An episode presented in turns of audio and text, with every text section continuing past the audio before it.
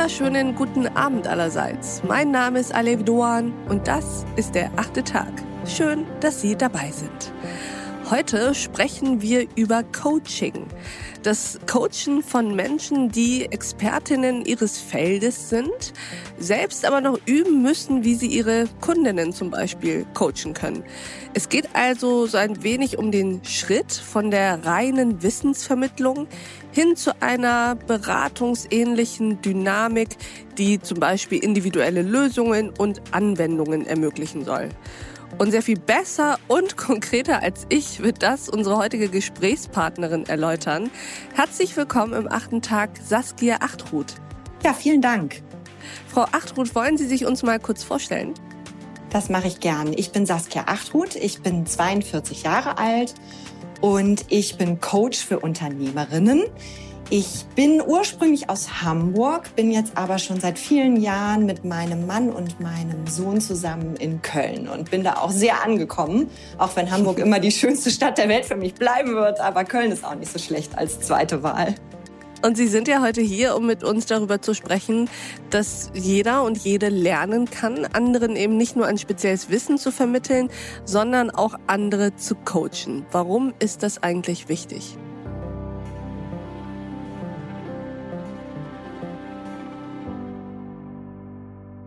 Ja, also für mich ist das wirklich ein Herzensthema. Nicht nur, weil ich eben selber Coach bin, sondern auch, weil ich in meiner Arbeit über die Jahre immer mehr Menschen getroffen habe, die immer wieder in diese Situation kommen, die vielleicht auch nur vorübergehend sein kann, wo sie eben in einer anderen Rolle als so ihre, ich sag mal, Alltagsrolle gefragt sind.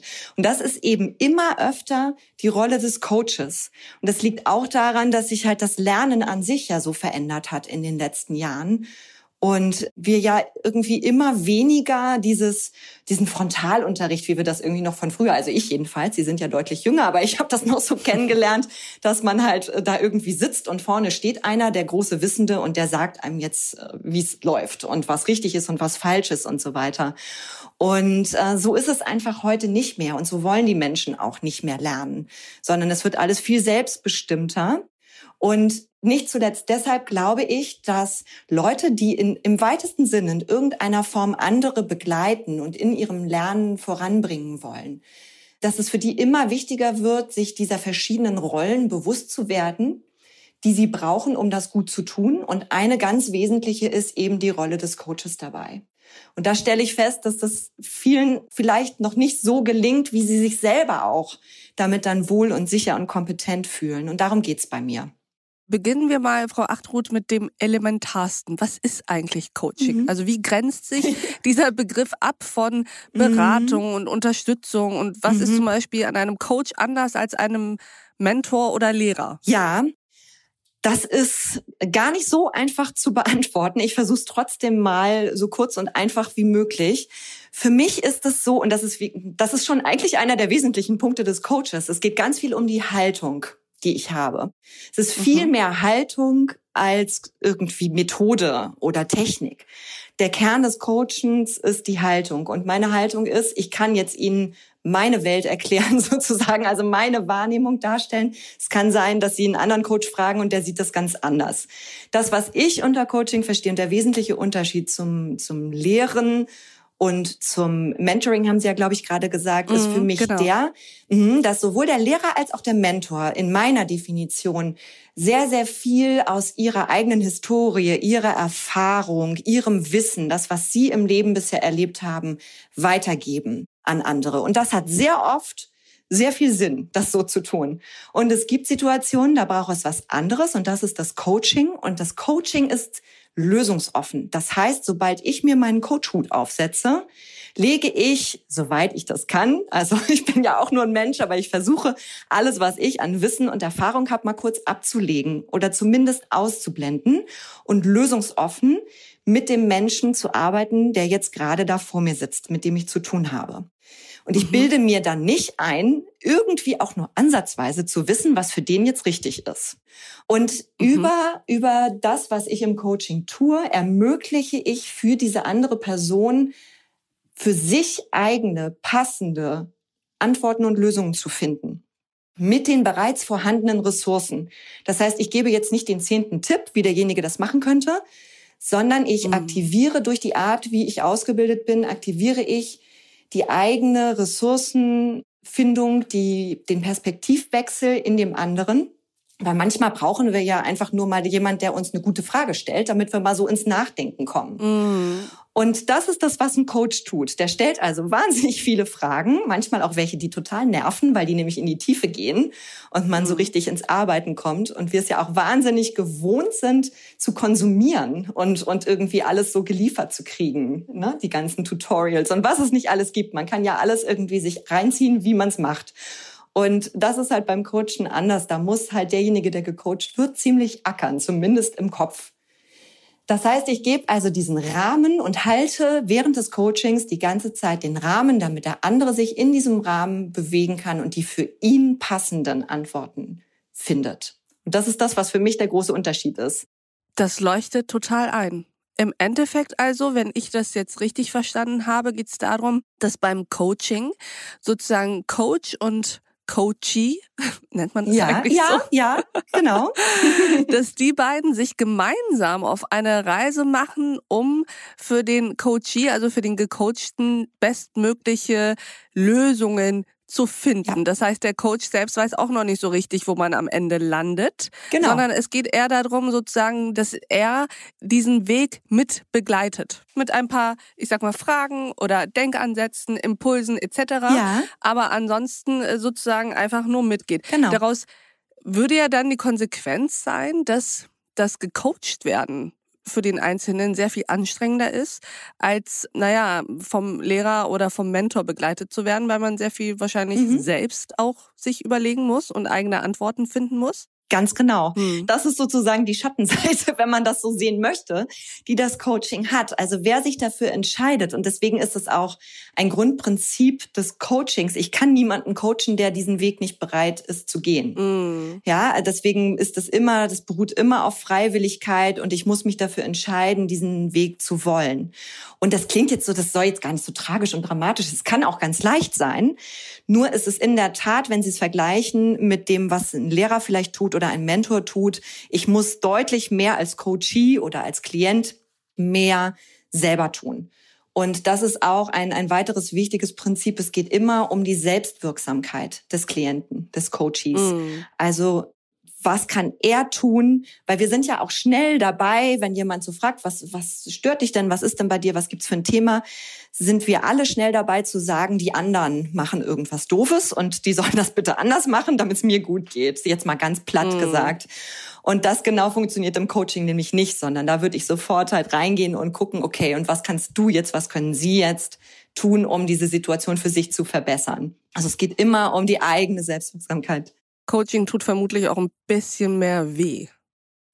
Ja, vielleicht, vielleicht. Ich glaube, also ich, ich selber erlebe das, wenn ich gecoacht werde zum Beispiel, dann erlebe hm. ich das anders. Ich würde sagen. Werden Sie als Coach noch gecoacht? Ja, natürlich. Also, aber okay, hallo. Interessant. Ja, ganz klar. Also das, das mache ich ganz bewusst und ganz regelmäßig. Zum einen, weil ich es ganz wichtig finde, sich selber niemals einzubilden, man bräuchte das alles nicht mehr.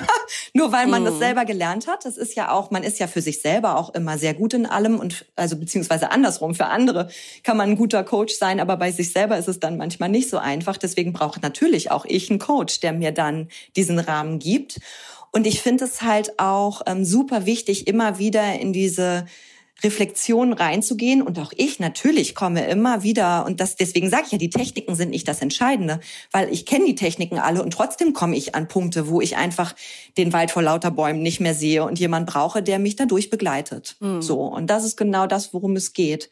Mhm. Und deswegen es ist schon, ja, es ist, Sie fragten gerade, tut es mehr weh? Ich empfinde das so, dass es eigentlich mich aus dem Schmerz eher rausholt, weil ich ja die Schmerzen eh hab. Also ich habe ja eh das Thema und die das Karussell im Kopf ja, und die Gedanken mhm. und ich komme da nicht raus. Und dann gehe ich halt zu dem Coach und der ja, das ist dann vielleicht einmal kurz, tut's vielleicht, muss gar nicht, aber tut's ein bisschen doller weh, weil ich halt da jetzt genau drauf gucke, weil ich ja meine gesamte Aufmerksamkeit jetzt darauf richte. Und das ist nicht immer nur komfortabel, das stimmt. Und gleichzeitig weiß ich ja schon, und jeder, der schon mal ein erfolgreiches Coaching mitgemacht hat, der weiß ja schon, danach geht's mir auf jeden Fall besser. Also so kann man es vielleicht sagen. Es löst natürlich einiges. Und, und danach ist es aber so, dass man im besten Fall gehen die Leute bei mir raus und sagen, wieso habe ich das eigentlich nicht alleine hingekriegt? So, so, das ist eigentlich, dann weiß ich, okay, das hat gut funktioniert.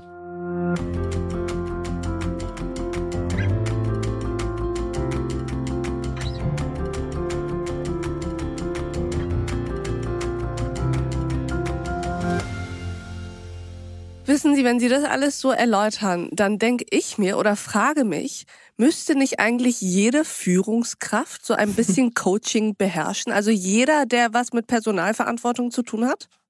Ja, das wäre sehr schön. In meiner idealen Welt ist das auch so. Und ich habe selber lange Zeit in Konzernen gearbeitet und habe auch da dann schon intern gecoacht und so weiter und habe auch teilweise Führungskräfte ausgebildet, um zu coachen und so. Das ist immer so, ich finde das eigentlich den Führungskräften gegenüber relativ unfair, muss ich jetzt mal sagen, für die Führungskräfte da so ein bisschen, weil um coachen zu können, brauche ich auch einen gewissen Abstand zu den Personen, die ich coachen soll. Und wenn ich ja selber Teil des Systems bin, also sobald mit System meine ich, die Führungskraft, von der wird dann ja im Zweifel erwartet, sie soll ihre Mitarbeiter coachen. Das ist ja so der Klassiker.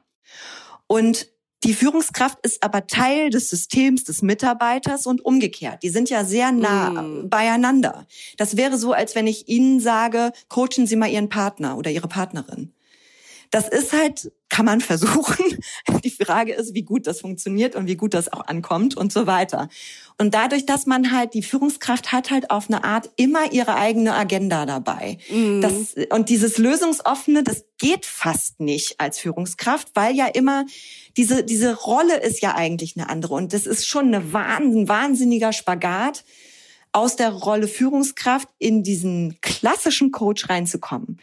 Wo ich total dabei bin, ist zu sagen, eine gewisse Haltung, gewisse, da tatsächlich Techniken aus dem Coaching, die würden manchen Führungskräften oder das ehrlich gesagt, ich. ich pauschalisiere das jetzt mal, ja, würde wahrscheinlich allen gut stehen. Genau, genau, genau. das meinte ich. Denn worum ja, es mir ja, sozusagen ja. nicht geht, ist, dass jede Führungskraft ihre Angestellten coacht, mhm, mhm. sondern dass aber jede Führungskraft Coaching an sich schon mal gekannt hat. Ja. Und verstanden hat, wie es funktioniert. Ja, das, das wäre auf jeden Fall mhm super. Und ich weiß leider ziemlich sicher, dass wir da noch einen guten Weg vor uns haben, was ja auch äh, gut ist, also auch gut für mich, weil ich das gerne mache und Leute gerne auf diesen Wegen begleite. Aber ich habe halt das neulich wieder sehr plakativ gemerkt, als ich nämlich mit meinem sechsjährigen Sohn beim Abendbrot so ein Gespräch hatte darüber. Bei uns geht's dann eben am Abendbrottisch auch viel um Coaching und so weiter und jeder mhm. erzählt natürlich so ein bisschen.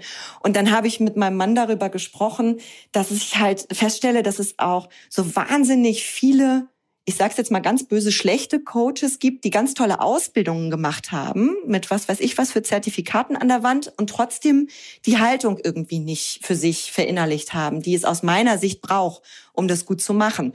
Und dann hat mein Sohn mich zwischendurch gefragt, Mami, was ist denn eigentlich ein schlechter Coach? Mhm, dann habe ich zu ihm gesagt, na ja, da habe ich mich natürlich ertappt gefühlt. Erstens, dass ich so bewertend bin und zweitens, dass ich es jetzt erklären muss. Und dann habe ich zu ihm gesagt, na ja, für mich ist ein schlechter Coach jemand, der dir ganz genau sagt, was du machen sollst. Mhm. Mhm. Und auch nur das. Und dann guckte er mich an und sagte so, also wie ein Chef. und da habe ich gedacht, okay entweder muss ja. ich noch mal überdenken, welches Bild ich meinem Kind von Chefs gerade vermittel, oder das ist halt gerade seine Sicht auf die Dinge und wie er halt Leute erlebt, die in der Rolle Chef unterwegs sind. Also mhm. daran erkennt man, es kann vielleicht nicht schaden, wenn, wenn hier oder da noch die ein oder andere äh, Coaching-Kompetenz bei Führungskräften aufgedeckt oder ja entfaltet, entschlüsselt wird. Mm. Das wäre auf jeden Fall gut auch im Sinne dieser Generation, die da gerade heranwächst. Ja, also genau. das ist ja, das ist ja hm? doch sehr deutlich, welches gesellschaftliche Bild da bei mhm. ihrem Sohn entstanden ist. Wie mhm. alt ist er? Der ist sechs. Mhm, okay. Ja, ja mhm. gut. Da ja, tut sich vielleicht noch ein bisschen was, bis er älter ist. Aber sagen Sie mal, kann das eigentlich jeder lernen, dieses Coachen? Ja. Mhm. Das kann wirklich jeder lernen. Also jeder, der sagt, er ist gewillt, auch wirklich an die eigene Haltung ranzugehen. Ich überbetone das so, weil das wirklich der Schlüssel ist. Ohne diesen Switch in der Haltung bringt das nicht viel. Dann ist das so ein Pseudo-Ding. Das ist so wie Leute, die sagen, ich habe gewaltfreie Kommunikation gelernt mhm. und das dann auch anwenden, aber die die Haltung dahinter nicht haben. Also die trotzdem von der Intention her nicht das, wie eigentlich gewaltfreie Kommunikation gedacht ist, die die Haltung haben, ich möchte gewaltfrei kommunizieren und ich will diese Kommunikation bestmöglich hier gestalten, sondern die das immer mit so einem Hintergedanken fast, ja, so ein bisschen, klingt jetzt fies, aber so ein bisschen in Richtung manipulativ auch machen. Und daran merkt man dann, das ist nicht echt und die Haltung dahinter stimmt halt nicht. Die Technik ist da, mhm. ohne die passende Haltung, so. Und lernen kann, lernen auf jeden Fall. Jeder kann das lernen. Und das ist auch was, wozu ich die Leute ermutigen möchte, weil ich da merke, immer mehr, auch jetzt in dem Feld. Ich bin jetzt natürlich, wie so viele von uns, wahnsinnig viel digital und online unterwegs, viel, viel, viel mehr als früher. Und ich treffe so häufig auch eben auf Unternehmerinnen, deswegen mache ich das ja überhaupt auch, die sich nicht trauen zu coachen, die die irgendwie so eine so ein Hindernis spüren von ich darf das ja eigentlich nicht. Ich habe das nicht richtig gelernt. Ich habe halt eben vielleicht kein Zertifikat an der Wand hängen. Also mache ich das wenn dann mit schlechtem Gewissen und ich spreche da auch nicht so viel drüber. Also das gibt es irgendwie super oft. Das ist ja eh schon so ein wie ich finde, eher weibliches Thema, dieses sich nicht trauen. Männer sind da irgendwie ein bisschen mutiger unterwegs, sehr oft. Mm. Die haben das nicht ganz so doll. Wir Frauen sind da irgendwie, fühlen uns dann direkt wie Hochstaplerinnen. Und das ist halt was, was ich beobachte, wo ich denke, ah, das wäre so schön, wenn die sich mehr trauen könnten, weil ich eben finde, ja, es ist gut, wenn man eine offizielle Qualifikation hat, ohne Frage. Das ist super viel wert, da geht man richtig in die Tiefe. Nur, nicht jeder braucht ja diese Tiefe. Nicht jeder braucht das ja wirklich in dieser Breite und Tiefe, sondern manche von uns, je nachdem, was wir machen, brauchen eben nur so ein paar ja, gute Fragetechniken vielleicht oder ne, das, was Sie vorhin sagten, so ein paar Dinge. Da muss ich tatsächlich automatisch dran denken, dass ja Coaching, mhm. auch wenn das so ein bisschen als ob das so ein neudeutsches Wort für einen neuen Trend ja. ist. Im ja. Endeffekt geht es doch um das Gespräch, um den Dialog und um mhm. das sich gegenseitige Fragen stellen, um zu einer Erkenntnis zu kommen. Und ja. das ist ja etwas, das in der antiken Philosophie als platonischer Dialog ja schon vor Jahrhunderten, Jahrtausenden gemacht wurde, nämlich durch die richtigen Fragen und die richtige Art des offenen Diskurses zu einer Lösung zu kommen oder beziehungsweise einer Erkenntnis. Absolut. Insofern insofern ist es ja eigentlich jetzt nichts sehr Neues, Fremdes, Modernes, Nein, sondern nicht. etwas, das den Ach. Menschen ja sehr tief inne zu wohnen scheint. Absolut, es ist uralt. Es ist uralt. Es boomt halt im Moment gerade habe ich auch das Gefühl, es ist ja irgendwie in in aller Munde und es ist auch so ja so so schon fast es ist so auf der Kippe, finde ich, dass es schon fast irgendwie zu viel wird und, mm. und irgendwie alles, es geht nur noch irgendwie ums Coachen und jeder soll das machen und so weiter. Aber ja, das ist eigentlich eine uralte Geschichte und ich glaube, dass es in unserer heutigen Zeit, auch in der Schnelllebigkeit, in der wir unterwegs sind und in dieser Komplexität, viel zu selten zu diesen Momenten überhaupt kommt, so wie ich mir das in der griechischen Antike ungefähr vorstelle, wo die Herren dann dort irgendwie Lust wandelten und ganz viel Zeit dafür hatten, mhm. das alles so zu machen.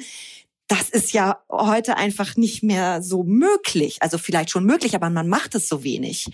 Und es ist alles immer nur zack, zack, zack. Und ich, ich merke, dass ein wesentlicher Teil der Arbeit, die ich auch tue, wenn ich mit einem Klienten arbeite, ist so diese Zeit demjenigen auch zu geben und zu sagen, ich bin jetzt nur für dich da. Mhm. Und wir beide nehmen uns jetzt die Zeit, mal ganz in Ruhe nur das zu machen, nur zu überlegen, zu reflektieren, nachzudenken, Ideen zu entwickeln, Dinge in Frage zu stellen, Perspektivwechsel und so weiter und so fort. Und das sind wir einfach nicht mehr gewohnt. Wir sind gewohnt, dass uns jemand sagt, was wir machen sollen, möglichst. Und wir sind das, also es ist so ein bisschen, ich weiß nicht, was Henne und was Ei ist dabei, aber es ist so selten überhaupt der Raum, um in diese Gespräche zu gehen. Das haben wir wirklich kaum noch. Und ich merke das jetzt auch, die Leute sind ja auch, es ist ja auch diese haben Sie bestimmt schon gehört, so Zoom-Fatigue und sowas, was ja, ja. es jetzt gibt. So diese neuen Begriffe, ja. die jetzt kommen. Die Leute sind ja, gehen ja von einem Online-Meeting ins nächste. Dass wir jetzt telefonieren, ist ja schon auch fast antik. Ja, also das sind so Sachen, die, die kennt man ja eigentlich schon fast gar nicht mehr. Und da ist einfach so wenig Raum für diese, diese echten Gespräche, wo es darum geht, gemeinsam was zu entwickeln, gemeinsam Lösungen zu finden und so weiter, wie Sie gesagt haben. Aber ja, es ist was, es ist was Uraltes und es wäre schön, wenn wir da wieder ein bisschen mehr von einbauen könnten. Ich glaube, dann würde es uns allen besser gehen. Und ich finde, wir beide haben uns gerade diesen Raum irgendwie gegeben. Ich habe sehr viel ja, über das, das Coaching gelernt. Ja, das stimmt. Liebe Frau Achtrud, vielen Dank, dass Sie bei uns im achten Tag waren. Das war sehr interessant. Sehr gerne. Und ich danke auch Ihnen, liebe Hörerinnen und Hörer, fürs Mithören und Mitdenken. Und ich würde mich freuen, wenn wir uns im nächsten achten Tag wieder begegnen. Bis dahin, auf sehr, sehr bald. Ihre Alef Doan.